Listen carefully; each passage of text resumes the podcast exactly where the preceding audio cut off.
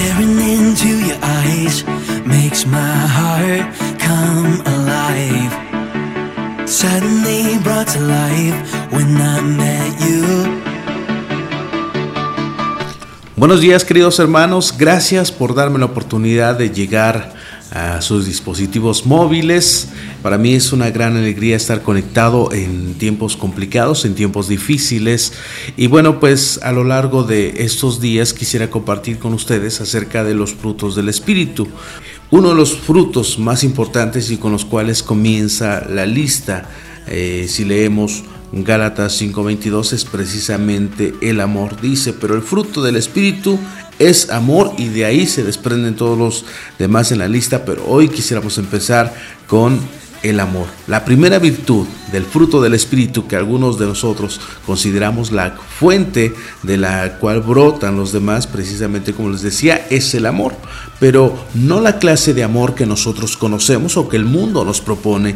El amor que produce la naturaleza humana en un mundo como el que conocemos tú y yo se basa en la apariencia física o en los méritos de la persona amada. Por el contrario, el tipo de amor que Dios nos muestra es el que no toma en cuenta los méritos o la falta de ellos. Siempre busca el bien del otro sin importar lo que cueste. Pero ¿cómo es ese amor? Ese amor que viene de Dios. Bueno, algo que debemos entender es que Dios nos ama completamente porque Él decidió amarnos. El amor de Dios para con nosotros depende de Dios solamente, no depende de cosas eh, adicionales. Un ejemplo es cuando nosotros nos enamoramos de alguien y comenzamos a amar a esa persona. Debemos reconocer que en la mayoría de los casos lo primero que nos atrae es su físico y eventualmente serán otras cualidades que encontraremos en esa persona, las cuales obviamente son cualidades que nos van atrayendo y haciendo más grande ese amor, pero el amor con el que Dios nos ha amado es, completa, es completamente diferente. ¿Ok? Dios me amó cuando yo estaba muerto en delitos y en pecados y mi vida era un desastre. Podemos leer Efesios 2.1 para entender más acerca de todo esto. Y si nosotros hemos estado en una funeraria, habremos visto lo pálida e inmóvil que luce una persona sin vida. Nadie se va a enamorar de una persona muerta porque luce precisamente sin esa chispa de vida. Sin embargo, cuando lucimos así, sin vida, Dios, que es rico en misericordia, nos amó. ¿Puedes creerlo? Nos amó. Y es aún más que eso, porque la palabra de Dios dice que éramos sus enemigos antes de conocerlo. Sin embargo, Dios nos amó como lo vemos en Romanos 5.10. ¿Y cómo es eso posible? Bueno, porque el amor de Dios no depende de ninguno de nosotros, sino que es parte de su carácter. El amor de Dios es diferente al nuestro, porque la mayoría de nosotros amamos por necesidad. Así, seguramente has escuchado frases como te amo porque te necesito. Te amo porque no puedo vivir sin ti. Te amo porque tú me haces sentir bien.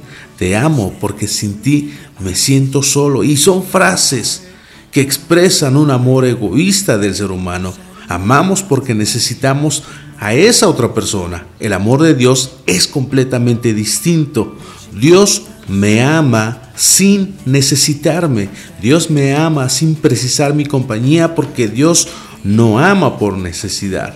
Dios me ama porque quiere dar y quiere compartir conmigo lo que Él es, lo que Él tiene y que yo no tengo. El amor humano piensa en lo que el otro puede dar. Entonces el amor de Dios piensa en lo que su amor te puede dar a ti. Por eso Juan 3:16 dice, porque de tal manera amó Dios al mundo que cuando que dio, perdón, a su hijo unigénito para que todo aquel que cree en él no se pierda, mas tenga vida eterna.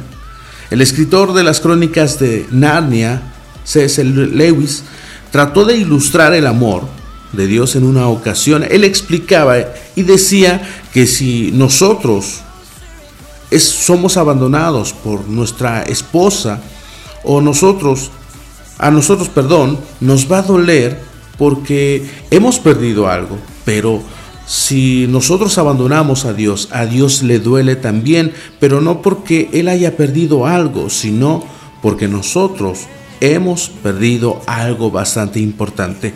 Nosotros amamos a la otra persona e incluso amamos a Dios porque tenemos algún provecho que estamos obteniendo, pero Dios no nos ama porque Él obtenga algún provecho al hacerlo, sino porque los que más salimos ganando, los que más provecho recibimos de Él, somos nosotros. Dios quiere cambiar en nosotros esa forma interesada de ser y de vivir. El amor de Dios es el único amor dadivoso. Aquí te doy una lista de cuatro cosas bastante importantes de cómo es el amor de Dios. Número uno, el amor de Dios es incondicional. Número dos, dos, perdón, el amor de Dios es eterno. Número 3. El amor de Dios es dadivoso. Número 4. El amor de Dios es incomprensible. Ese, ese es el amor de Dios que brota como resultado de la presencia del Espíritu Santo de Dios en nosotros. Pablo está usando esta misma metáfora de la fruta para describir la conducta del creyente como lo podemos ver en Romanos 6:22, al igual que en Efesios 5:9 y en Filipenses 1:11.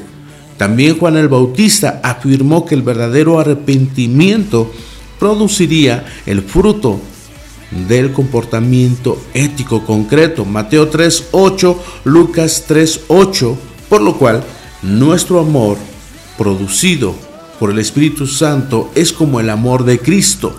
Va más allá de la realización de la autojustificación legalista. ¿Ok? Se trata de amar a nuestro Dios por sobre todas las cosas, incluso más de lo que nosotros amamos a nuestra familia. ¿Recuerdas esa invitación de Jesús de, de si no amábamos si no lo amábamos a Él por encima de nuestra familia, no podíamos ser sus discípulos. Entonces hay que pensar en esto. Amamos demasiado a nuestra esposa, a tu esposo, a tu hija, a tu hijo, a tu hermana, a tu hermano, a tu prima, a tu primo, etc. Bueno, pues realmente debemos amar muchísimo más a Dios que a las demás personas. Pero, ¿cómo no amar a un Dios es amor y que ama a sus hijos. Ese amor lleno de sacrificio hizo que Dios enviara a su Hijo a morir por los pecadores. Y es la clase de amor que debemos mostrar los creyentes. Esos creyentes que somos guiados por el Espíritu, que vivimos en dependencia del Espíritu. Si nosotros no estamos reflejando ese amor que tenemos por Dios, entonces es importante entender que estamos actuando de una manera hipócrita e inconsistente porque vamos a la iglesia, participamos en actividades de la iglesia, cantamos cada domingo, pero en realidad no estamos amando a Dios como Él nos ha amado. Y ojo, Dios no nos ama porque está esperando que nosotros le amemos. Eso es algo que deberían hacer de manera natural en nuestro corazón a forma de gratitud. Las, las características que Dios quiere ver en nuestras vidas son estas nueve virtudes precisamente del Espíritu Santo. Y Pablo empieza con el amor, ya que sabe que todas las demás virtudes, todos los demás frutos son el resultado de esta primera, del amor. Solo podemos empezar a amar cuando amamos a Dios primeramente. Lo amamos o lo amemos tanto que hasta la Biblia vamos a querer leer, vamos a querer profundizar porque cuando tú amas a alguien quieres conocer todo acerca de esa persona. Si amamos a Dios, vamos a querer conocer todo acerca de Él. Espero que este primer tema acerca del amor pueda llegar a tu corazón. Quiero dejarte con una canción para apoyar este devocional de esta mañana y de verdad Gracias y pasa un increíble día. Sigamos creyendo, sigamos teniendo amor en nuestro corazón, no importa lo que enfrentemos día a día.